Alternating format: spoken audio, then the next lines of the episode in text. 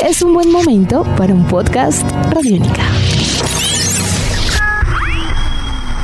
Podcast Radiónica. Amigos de Radiónica, sean bienvenidos a una nueva entrega de En Descarga Radiónica, el podcast, este espacio en www.radionica.rocks, donde semana tras semana nos encontramos acá para hablar con ustedes y conversar entre todos acerca de todos estos mundos maravillosos entre cine, televisión, cómics, videojuegos y mucho más. Mi nombre es Iván Zamudio, arroba Iván Zamudio 9 en Twitter, arroba piloto.espacial.3000 en Instagram. Hoy, después de un periplo bastante extenso sin hablar con él. Estaba perdido entre las labores educativas y mucho más. Diego Bolaños, acá en Descarga Radiónica. Diego, ¿cómo vamos? Me extrañaste, Iván. Bien, bien, bien. Un placer estar de vuelta y saludar a los oyentes de este excelso, importante y destacado podcast de la radio pública enfocado en estos temas que nos apasionan, nos gustan. Hoy con, un, con una serie que yo no sé cómo usted llegó a ella. Yo llegué en un arranque de, de darme la oportunidad de verla, pero esta serie se convirtió como en un secreto a voces en los pasillos de Radiónica, ¿no? Como que, sí. como que nadie la recomendaba al principio, como que todo el mundo se guardaba el secreto y de repente todo el mundo empezó a mirarse como el perro de los Simpsons, el perro misterioso de los Simpsons, mm. el sospechoso, mm. y dijo, ¿qué tal Ozark?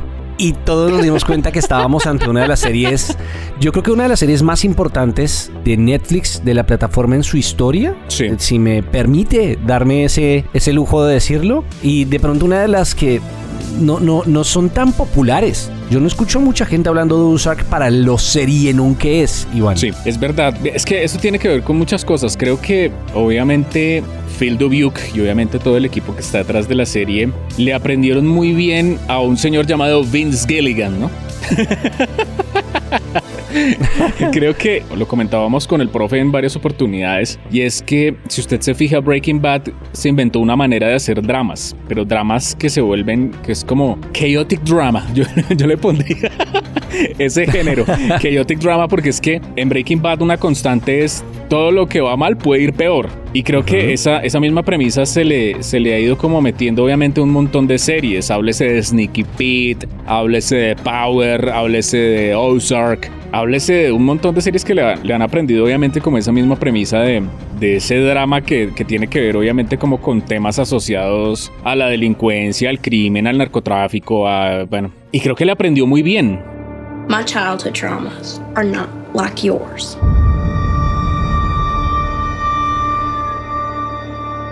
You see, I'm a cursed Playmore. Long inured to violence and death. And in the case of a Fangmore, perhaps not soon enough. No es, no es como mucha gente decía, ah, es que Ozark es el, el Breaking Bad de Netflix. No, no, es un drama familiar, sí, que se parece obviamente en ciertas cosas, en ciertos aspectos a, al drama de Breaking Bad, pero es que aquí es toda una familia trabajando en pro de algo que, que es bastante complicado, ¿no? O sea... Es una cosa que cada vez, en cada temporada, como que uno dice, uy, los Bird, ¿cómo se van a salvar de esta? No puede ser. No, y, y lo, lo, logran de cierta manera con todo en contra, ¿no? Que es lo más importante. Así es, es una serie, es una serie que llega en el año 2017 con, con un formato que, como usted decía, a muchas personas les hizo pensar en Breaking Bad, pero tiene un elemento muy interesante que a mí me recuerda más bien un poco a otros dramas muy exitosos y ya infames de Netflix como House of Cards. Sí, sí, sí. Y en donde la premisa, más allá de, del crimen organizado y todo esto, es como el peso de nuestros actos y de nuestras decisiones al final se va acumulando. Sí. Y es muy difícil dejar las cosas atrás. Yo creo que es algo muy chévere dentro de estas dos series, que tienen un tono que aunque ni usted ni yo nos dediquemos a ninguna clase de negocio oscuro, que yo sepa, no. eh, nos podemos relacionar con esto, porque es una serie de decisiones que entendemos por qué se dan, que esto pasa mucho en Breaking Bad, pero que al final la forma en que afectan a, a, la familia, a los seres queridos, lo que usted dice es muy cierto, esto, esto al final es un drama familiar. El contexto podría ser cualquier otro, y de hecho también creo que otra gran heredera de todo esto es una serie como digamos como Succession, en donde las relaciones intrafamiliares e interfamiliares pues son distintas, el contexto es distinto, pero lo que está en juego es muy parecido y es cómo hacer para sobrevivir.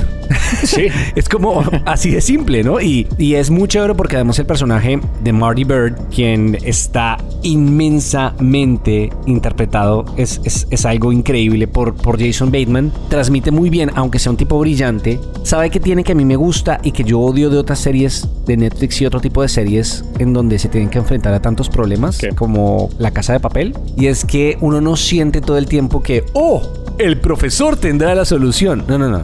Marty Bird está al borde del colapso todo el tiempo y uno lo siente. Y aunque se sobreviva, uno siente la tensión de que esto no, esto no se puede sostener.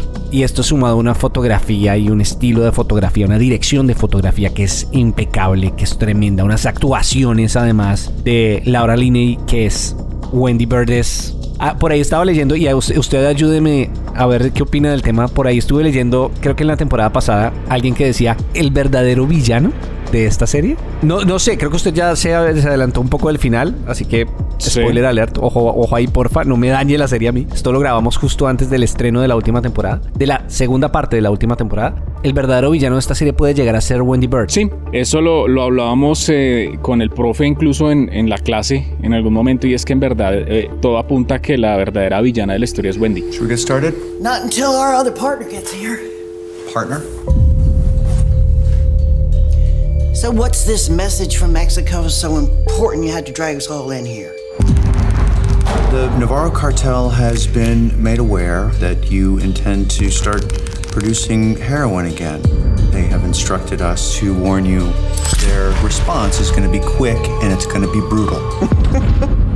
We're just the messengers here. Y sabe que eso tiene que ver mucho con lo que pasa en la tercera temporada, que tiene que ver obviamente con el tema del hermano de Wendy y el romance que él tiene con el personaje de Julia Garner, con, eh, con Ruth Langmore. Con Ruth, sí. Uf, yo creo que esto, esto ha sido un, un, un ¿Cómo explicarlo? Marty Bird se metió en un juego que él sabe que no puede ganar. O sea, por más de que lo intente, el, juego siempre le va a salir mal. Exacto. O sea, el tema de que todo el tema de que le esté lavando plata a un cartel mexicano y que pasen cosas en ese pueblo que inicialmente él decía, él, para que le perdonaran la vida al comienzo le dijo a, a Adele le dijo como venga es que yo puedo invertir una plata acá en este sitio que es un paraíso y resulta que no es un paraíso es un mejor dicho, es un, es un pueblo abandonado por la mano de Dios. Y con todo eso empiezan a sacarle jugo y jugo y jugo a las cosas y, todo termina convirtiéndose en una cosa gigantesca, gigantesca, enorme, grandísima y donde cada vez se va escalando obviamente el poder.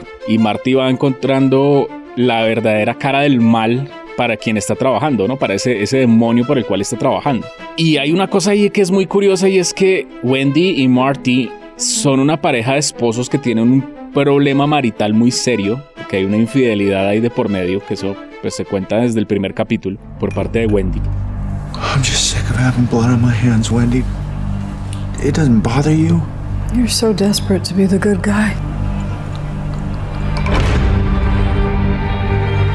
She's lost her whole family because she met us. Y obviamente ellos están luchando por sus hijos. El, tema ahí es, es darle obviamente una, una vida honesta a sus hijos, pero lo más curioso es que en el camino los hijos también se empiezan a ver involucrados en esto, especialmente Jonah, el hijo menor que también termina lavando plata.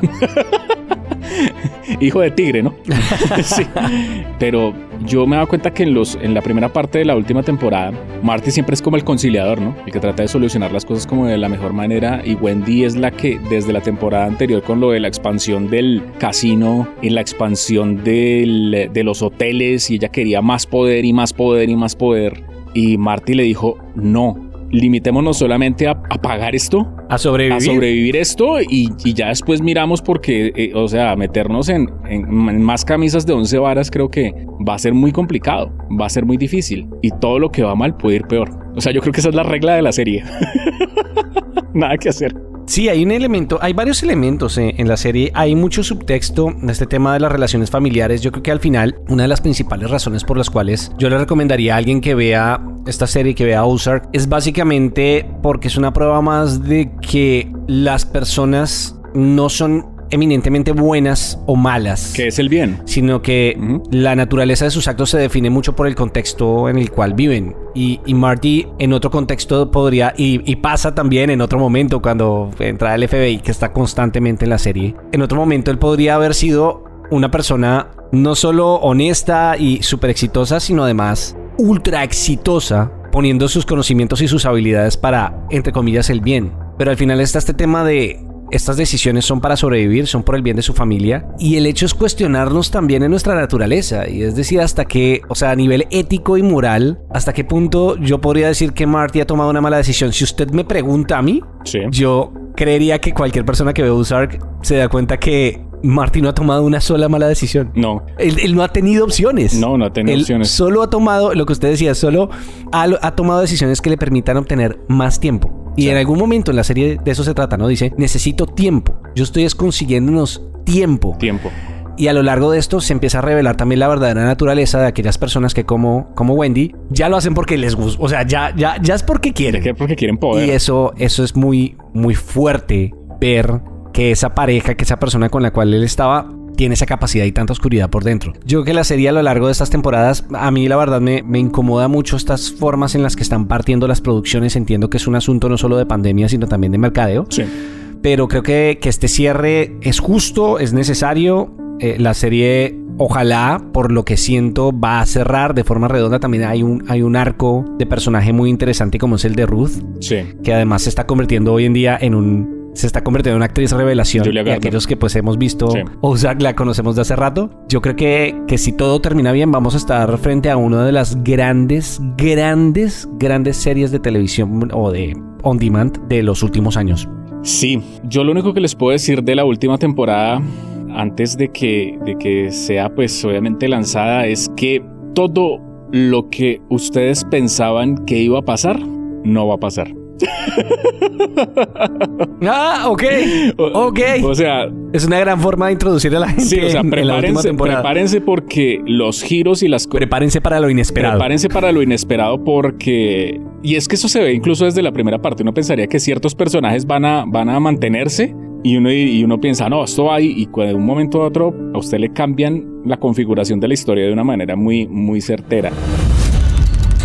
If you won't protect my family, I won't protect yours.